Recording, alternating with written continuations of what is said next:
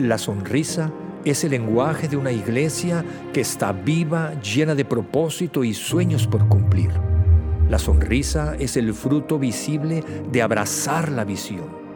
Sonreír es decidir amar a Dios y amar la vida, disfrutar a Dios y disfrutar la vida. Honramos la vida que tenemos honrando al que nos dio la vida. Por eso no nos cansamos de celebrar, cantar y adorar a Dios. Estamos seguros que Él siempre está con nosotros. Por eso vivimos felices y confiados.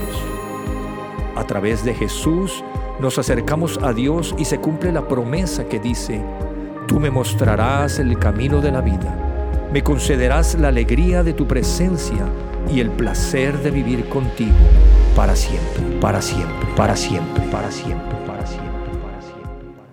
Muy bien, quiero, quiero comenzar eh, esta mañana y, quiero comenzar el día de hoy, quiero hablarte acerca de un hombre que se llama Juan. Eh, y Juan, no el jardinero Juan, Juan, el hombre de la Biblia. Hay un hombre en la Biblia que se llama Juan. Ahora, hay un hombre en la Biblia que se llama Juan y es sumamente importante, es sumamente importante en la vida de Jesús. Eh, Sabes, en, en, la Biblia el, personaje principal es Jesús y, alguien sumamente central en la historia de Jesús es este hombre llamado Juan. Se, sabe que Jesús tenía sus doce discípulos, y, y, de esos doce discípulos, Jesús tenía tres discípulos más cercanos. Y de esos tres discípulos más cercanos había un mejor amigo de Jesús. Y ese hombre era Juan. Juan era ese mejor amigo de Jesús.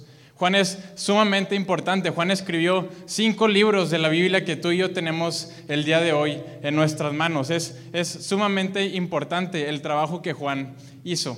Pero este Juan, el, discípulo, no quiero hablarte de Juan el discípulo, quiero hablarte de otro Juan, un, otro Juan un poco menos conocido, un, un, Juan que no, es, que no es tan popular. Quiero hablarte no de Juan el discípulo, sino de Juan el Bautista.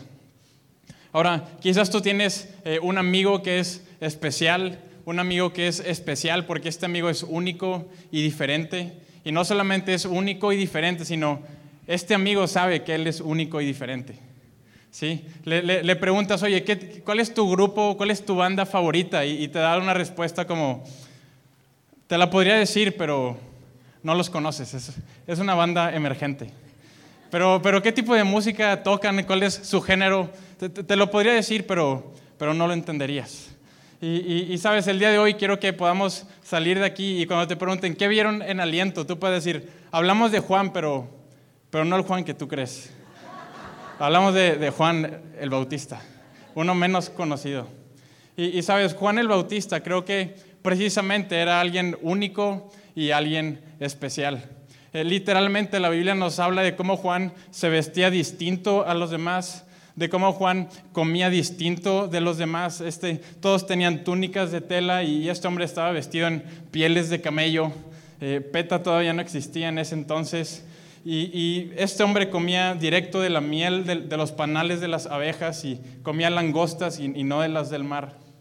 Y, Juan era un hombre que eh, estaba en los desiertos y, y, tenía sus seguidores que lo seguían por los desiertos. Y este era un hombre salvaje. Este era un hombre distinto a, a la norma aún de aquella época. Y sabes, Juan el Bautista es conocido como Juan el Bautista porque Juan enseñaba acerca del bautismo. Y, Juan no solamente enseñó acerca del bautismo, Juan bautizó al mismísimo Jesús. Entonces, sabes, creo que si bautizas a Jesús, creo que es un buen apodo, creo que te mereces el título de Juan el Bautista. Pero Juan no solamente enseñaba acerca del bautismo, Juan es conocido el día de hoy también como un profeta. Juan el Bautista era un profeta. Ahora, quizás esta palabra es una palabra nueva para ti. ¿Qué, ¿Qué, significa ser un profeta? ¿Qué es lo que un profeta hace? Eh, yo me acuerdo cuando, cuando era niño y, decían, un profeta va a ir a la iglesia. Eh, yo creía que los profetas lo que hacían era eh, adivinar el futuro, algo así como un oráculo, un Nostradamus, un pulpopol, eh, no sé cuáles conozcas, pero alguien que podía adivinar el futuro y alguien que, que podía leer tu mente. Entonces, me acuerdo que, que iban eh, profetas a la iglesia y no me voltees a ver a los ojos, ¿verdad? No, no quiero que leas mi mente. Pero, pero ¿qué es lo que realmente hace un profeta? Juan el Bautista fue eh, el último de una larga tradición de profetas hebreos. Y los profetas hebreos eran conocidos porque eh, ellos tenían un encuentro con Dios, tenían algún tipo de encuentro con Dios. Y a partir de ese encuentro, los profetas tenían un mensaje que compartir con las personas. Y lo que los profetas se dedicaban a hacer por el resto de sus vidas era compartir ese mensaje con el resto de la humanidad. Y, los mensajes que los profetas compartían eran de distintos temas. Eh, por una parte, los, profetas se dedicaban a, levantar la voz por aquellos que no tenían una voz, a defender a aquellos que no podían defenderse, a, resaltar la injusticia de los poderosos y de los gobernantes y, y de las personas con poder. Y un ejemplo es el profeta Amós. ¿Sabes? Y, en, una ocasión el profeta Amós está eh, dirigiéndose a, los líderes de, esta ciudad llamada Samaria y se les está yendo con todo, ¿verdad? Ustedes son injustos, están abusando de las personas. y algo que los profetas hacían era que agarraban parejo, agarraban parejo con todos y con todas. Y hay un momento donde Amós no solamente está hablando a los gobernantes, sino les empieza a hablar a sus esposas también.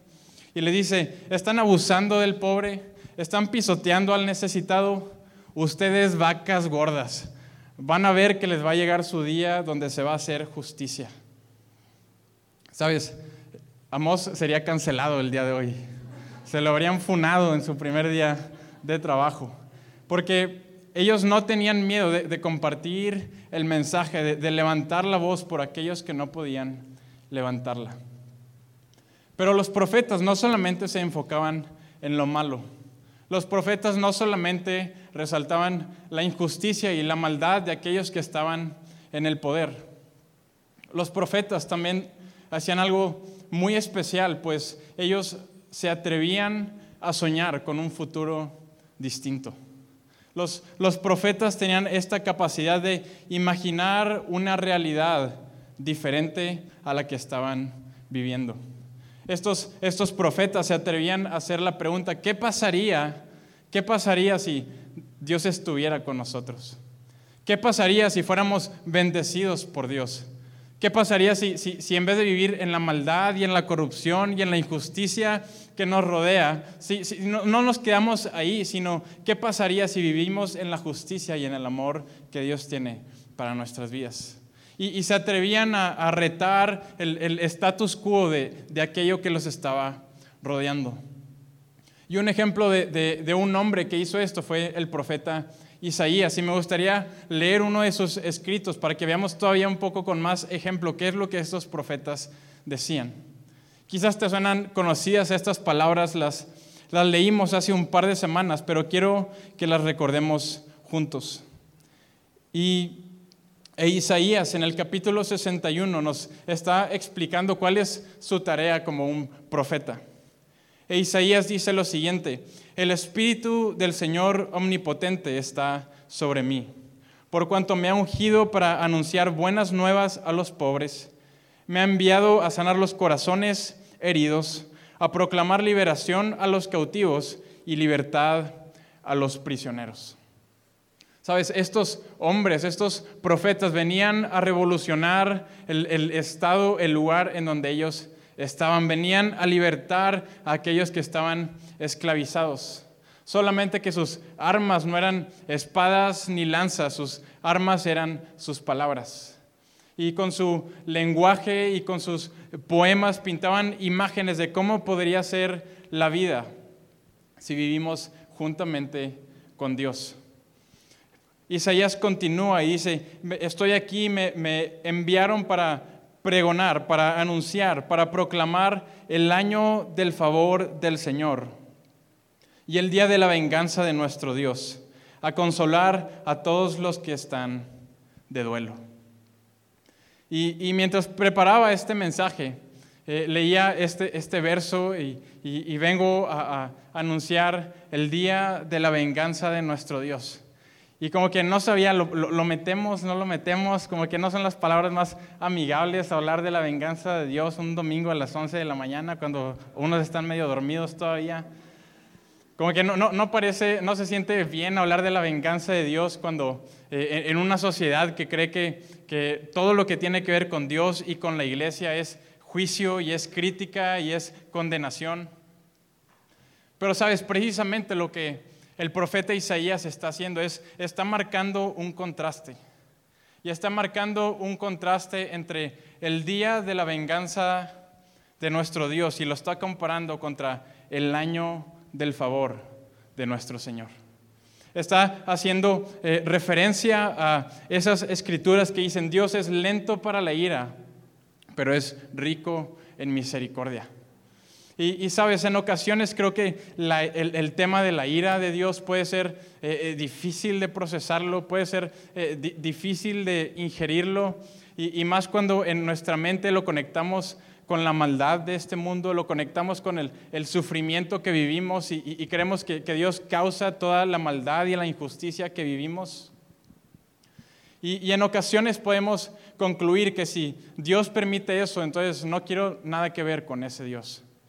Si, no tengo una prueba tangible, si no puedo ver a Dios, si no tengo una prueba tangible de que Dios existe, llego a la conclusión de que Dios no existe. Pero me parece muy interesante que precisamente aquello que es intangible, aquello que no podemos ver, es lo que más mueve al ser humano. Aquello que es intangible es lo que más mueve nuestros corazones, es lo que más nos causa alegría y también es lo que más nos molesta. Cuando experimentamos injusticia, cuando experimentamos apatía o mentiras, infidelidad, aun y cuando nunca hemos visto a la justicia caminando por la calle. Pero de alguna manera todos actuamos como si la misericordia, como si la verdad, como si el amor existieran, porque nuestra alma tiene un hambre de aquello que es intangible. Y lo que el profeta nos está diciendo es, aquel que un día puso esa hambre dentro de ti, esa hambre por justicia, por paz, por amor, un día ese alguien lo va a completar todo. Un, un día esa persona va a satisfacer esa necesidad. Sabes, todos vivimos sufrimiento, todos vivimos injusticias. Y cuando no creemos en Dios, cuando no creemos en, Dios que es intangible, solamente tenemos la esperanza de obtener justicia por los medios tangibles. Y solamente podemos esperar recibir justicia de parte de los gobiernos y de los políticos de este mundo.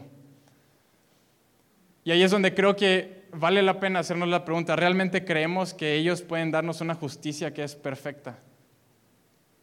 Pero me encanta que el profeta dice, podemos descansar y, podemos confiar en que un día llegará el día de la justicia de Dios. Un día llegará ese día donde eh, la ira y la justicia de Dios se va a impartir y toda la justicia será dada. Me encanta que, en, Aliento tenemos doctores y tenemos profesionales de la salud y, solamente ellos y, o ustedes saben lo que cuesta eh, ese estudio.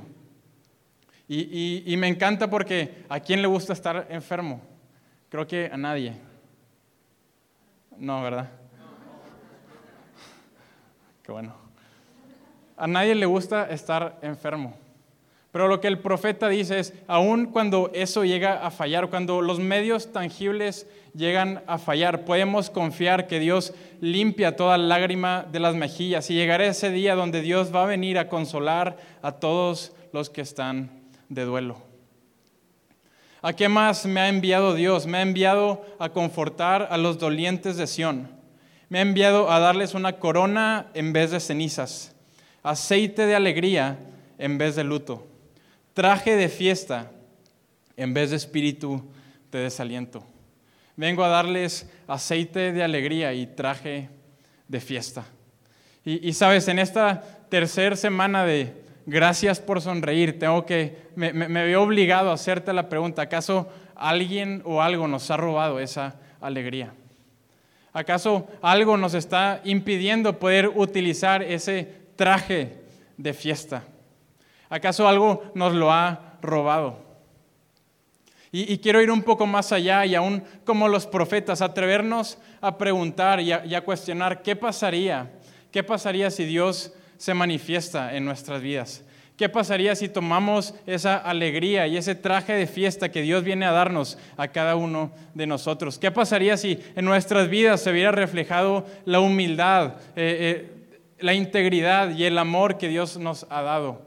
¿Cómo se vería nuestra vida cuando nuestras vidas se ven como vidas de honra, que aman y obedecen a Dios? Si, conocemos la, el, el camino de la vida de Dios, si conocemos el placer de estar en su presencia. ¿Cómo se verían nuestras familias? ¿Cómo se verían nuestras relaciones? Al menos creo que vale la pena hacernos la pregunta, ¿cómo nos veríamos? Y de manera resumida, eso es lo que hacía un profeta. Eso es lo que hacía un profeta. Y, todo esto fue una pequeña introducción para que cuando digamos que Juan el Bautista era un profeta, entendamos qué nos referimos cuando decimos que es un profeta.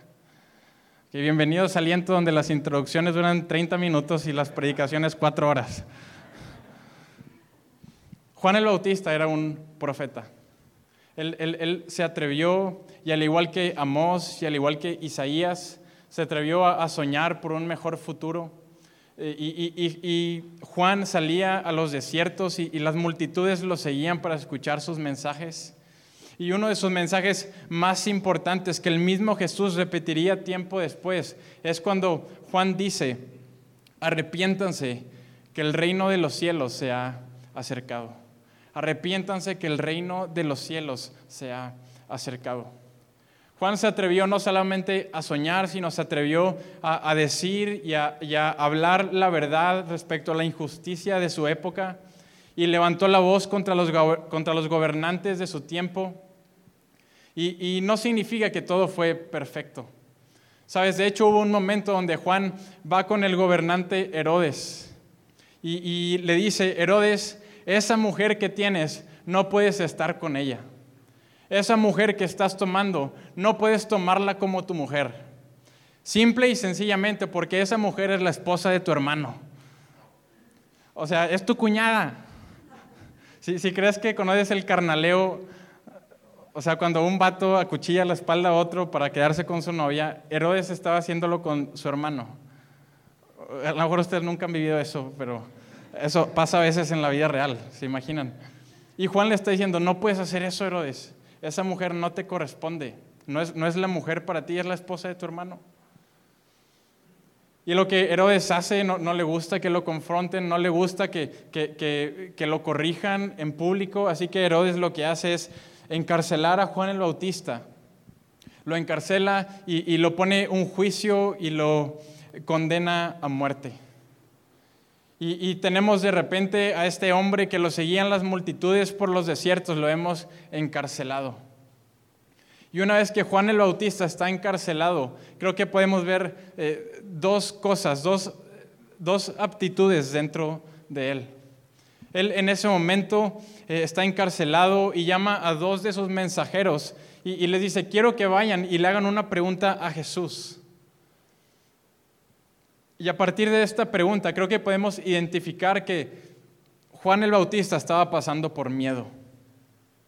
Estaba viviendo miedo en ese momento.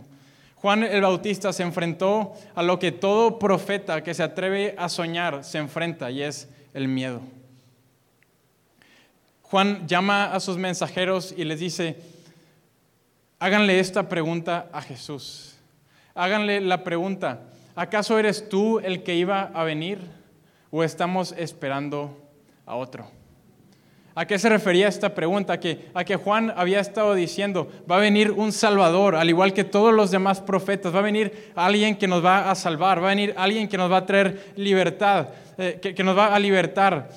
Y, creían que ese alguien era Jesús, pero el resultado es que estoy encarcelado y están a punto de matarme. Jesús, ¿eres tú ese? ¿O, o estamos acaso esperando a otro?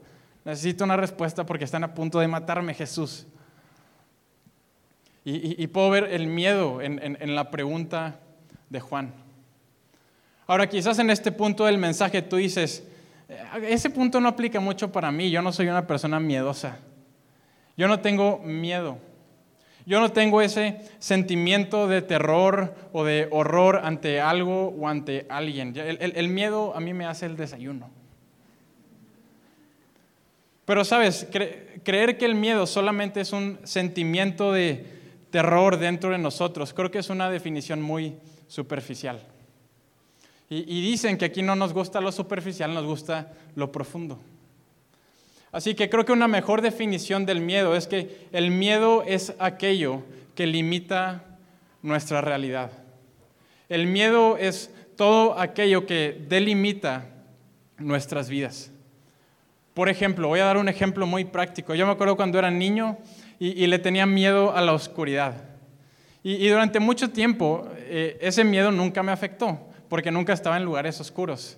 Me acuerdo que, me tenía que dormir temprano y, mis papás se aseguraban de eso porque nos llevaban al cuarto, a Mauricio y a mí, y nos metían a la cama, nos tapaban, hacíamos una oración o nos contaban una historia, eh, nos tapaban, apagaban la luz, se despedían y, ya, no, ya no tenía que salir a la oscuridad.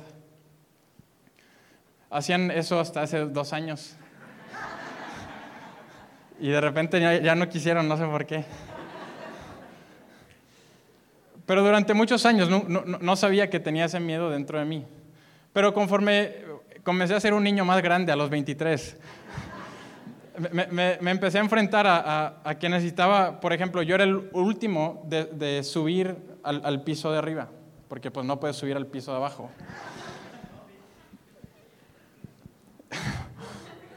Era el último en subir, punto. Y, y me empecé a enfrentar ante ese miedo cuando el, apagador o el encendedor de la luz estaba al pie de la escalera y, y la única luz prendida era esa. Entonces me acuerdo que me ponía para arrancar una carrera con el apagador a la velocidad de la luz para que la oscuridad no me atrapara los pies.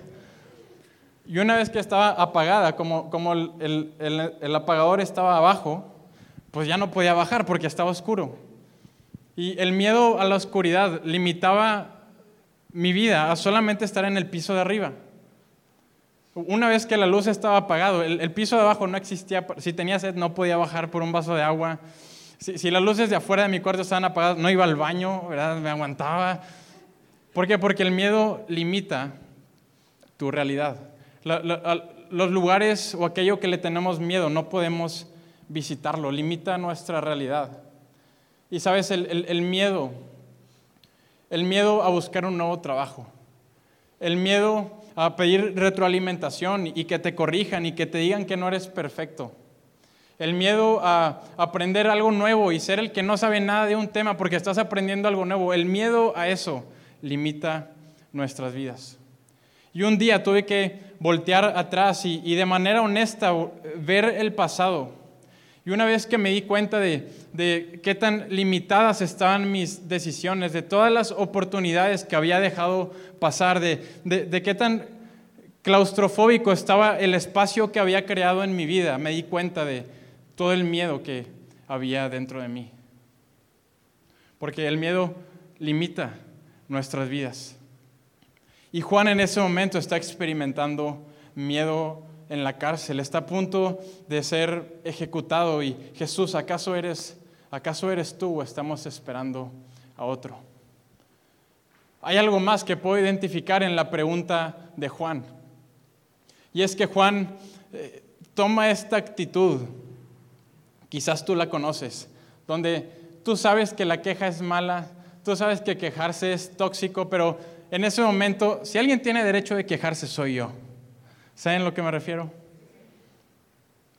Si alguien, si alguien tiene derecho de quejarse, soy yo.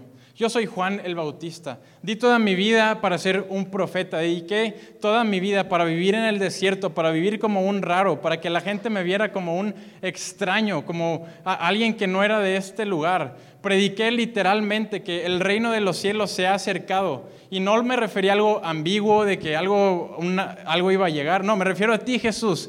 Tú habías llegado a la tierra, tú caminabas con nosotros.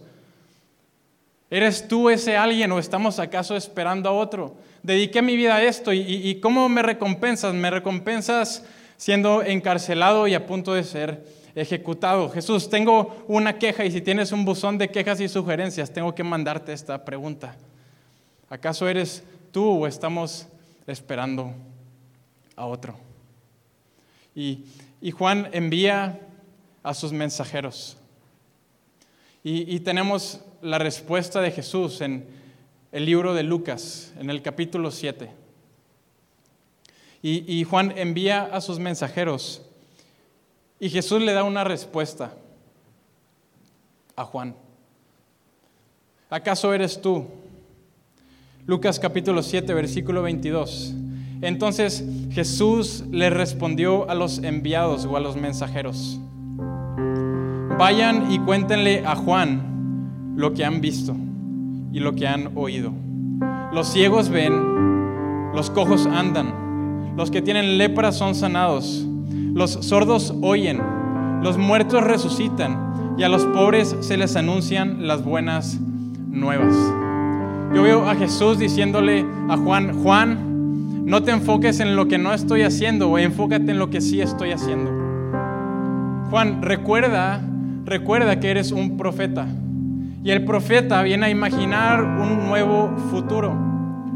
Recuerda, Juan, las palabras de los profetas, recuerda las palabras de Isaías, vengo a proclamar libertad, vengo a traer sanidad, vengo a abrazar a los corazones que están destruidos. Y abre los ojos, Juan, se están cumpliendo esas palabras.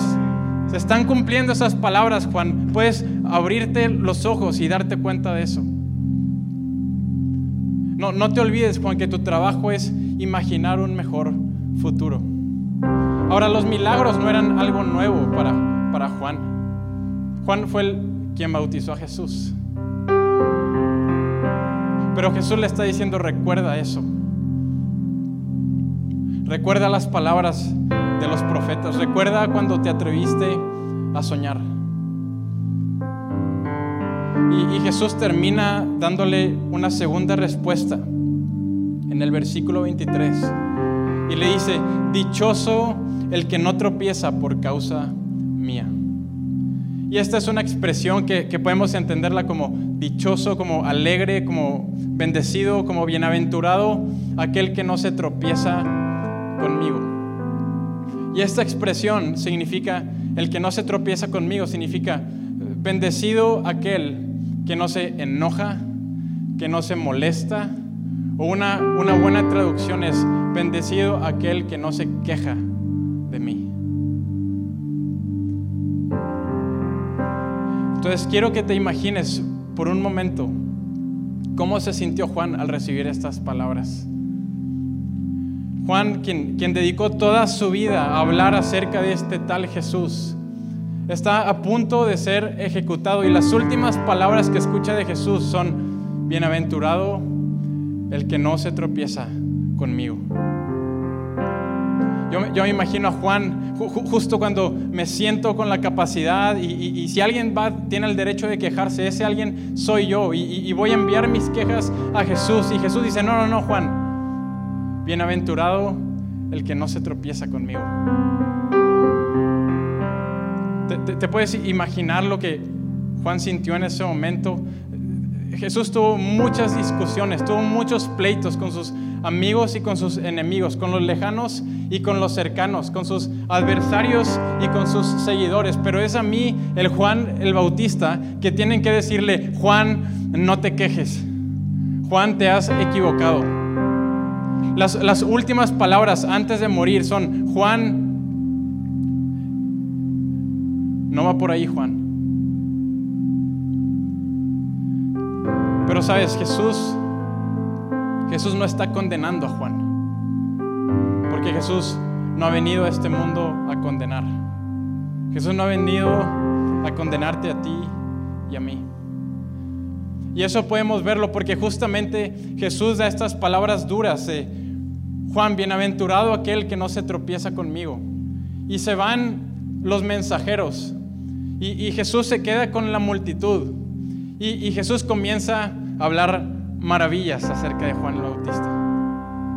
Comienza a decir a, la multitud, ¿A qué se iban al desierto? ¿Qué es lo que iban a ver? ¿A un hombre que, que no tiene decisión, que andaba de un lado hacia otro?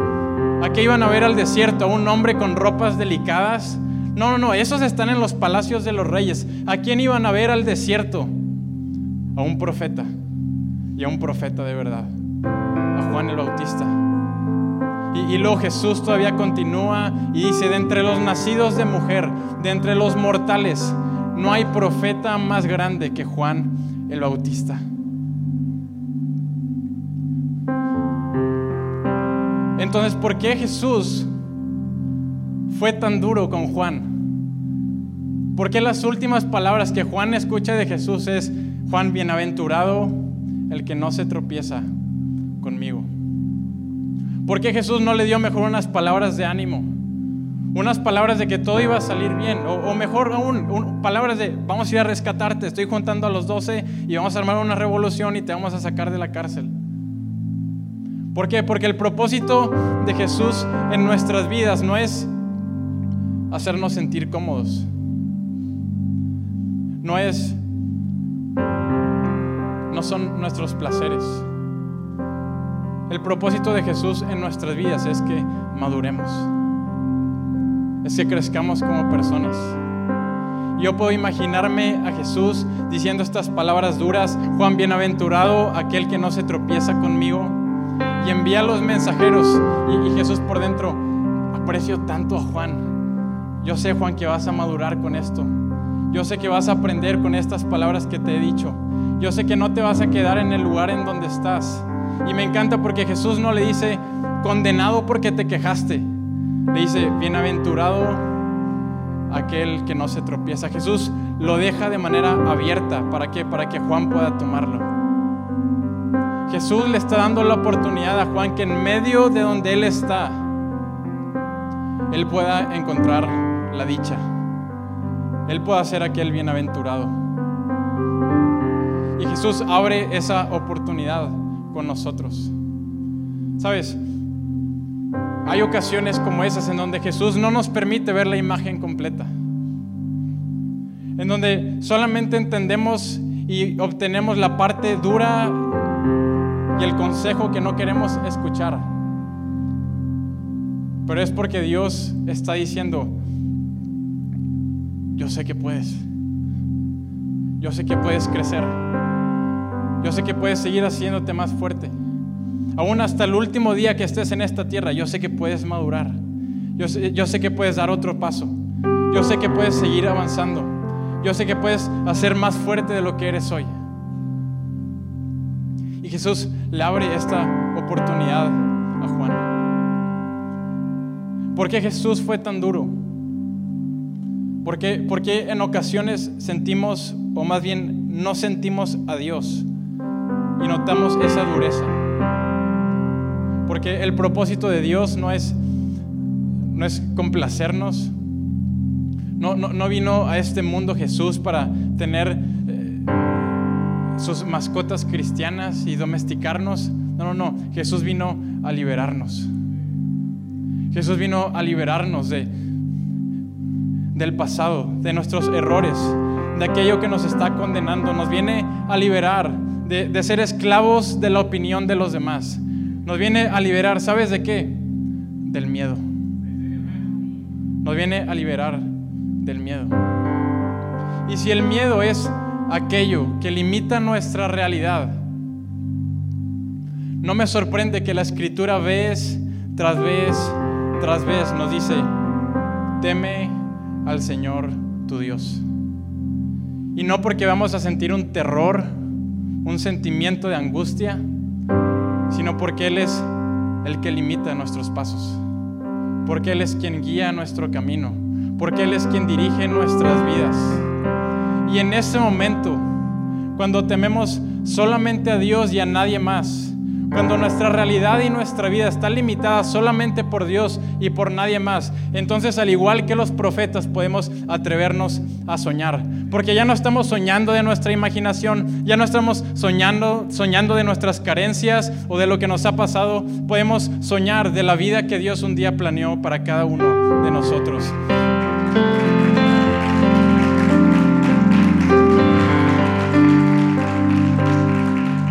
Y una vez que comenzamos a temer solamente a Dios, nuestras vidas comienzan a parecerse a la vida que un día Dios diseñó antes de crear todo el universo. Sabes, me encanta que, que Jesús dice estas palabras. Juan, no hay nadie más grande que Juan el Bautista entre los profetas. ¿Por qué? Porque todos los profetas hablaban en futuro. Isaías, he sido enviado y un día van a ser liberados. Un día vamos a ser sanados. Un día va a venir el Salvador. Pero Juan el Bautista dio un mensaje distinto. Juan el Bautista dijo, no, no, no, el reino ya se acercó. El reino ya está aquí. La pregunta es, ¿puedes creerlo? ¿Puedes verlo en medio del desierto? ¿Puedes verlo en medio de la cárcel? Puedes verlo en medio quizás del miedo y de la queja en la que estás el día de hoy. Puedes ver que el reino ya se acercó. Puedes ver que Jesús ya está aquí entre nosotros. Puedes, puedes abrir tus ojos y puedes verlo.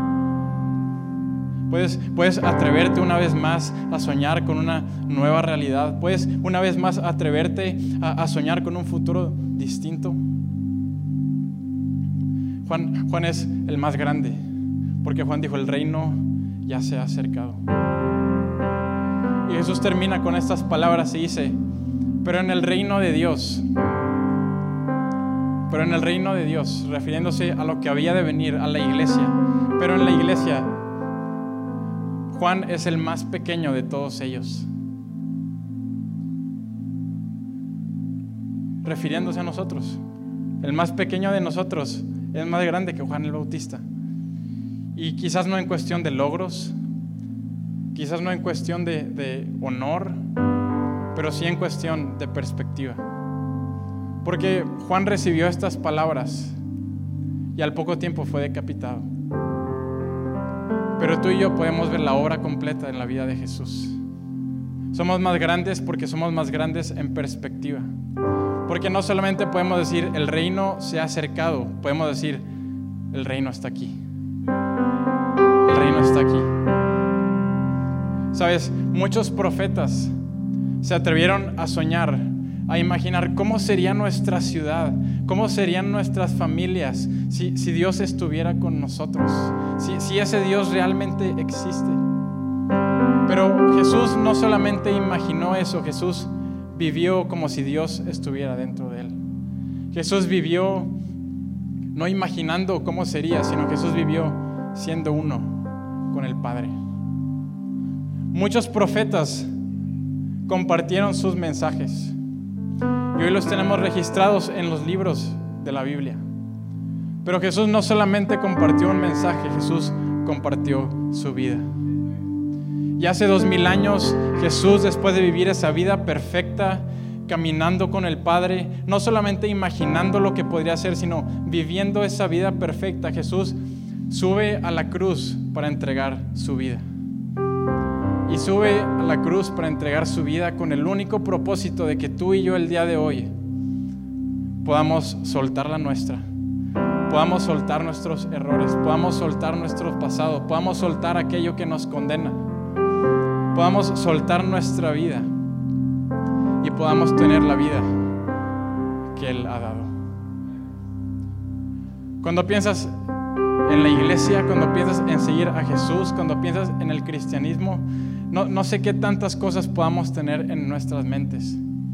Pero si algo hacían los profetas, y si algo hizo Jesús, que podríamos decir que fue el profeta de profetas, es que no solamente estaba intentando meter gente al cielo cuando se murieran, sino ha venido a establecer el cielo aquí en la tierra. Ha venido a traer el estándar el amor, la justicia, la gracia, el abrazo del Padre.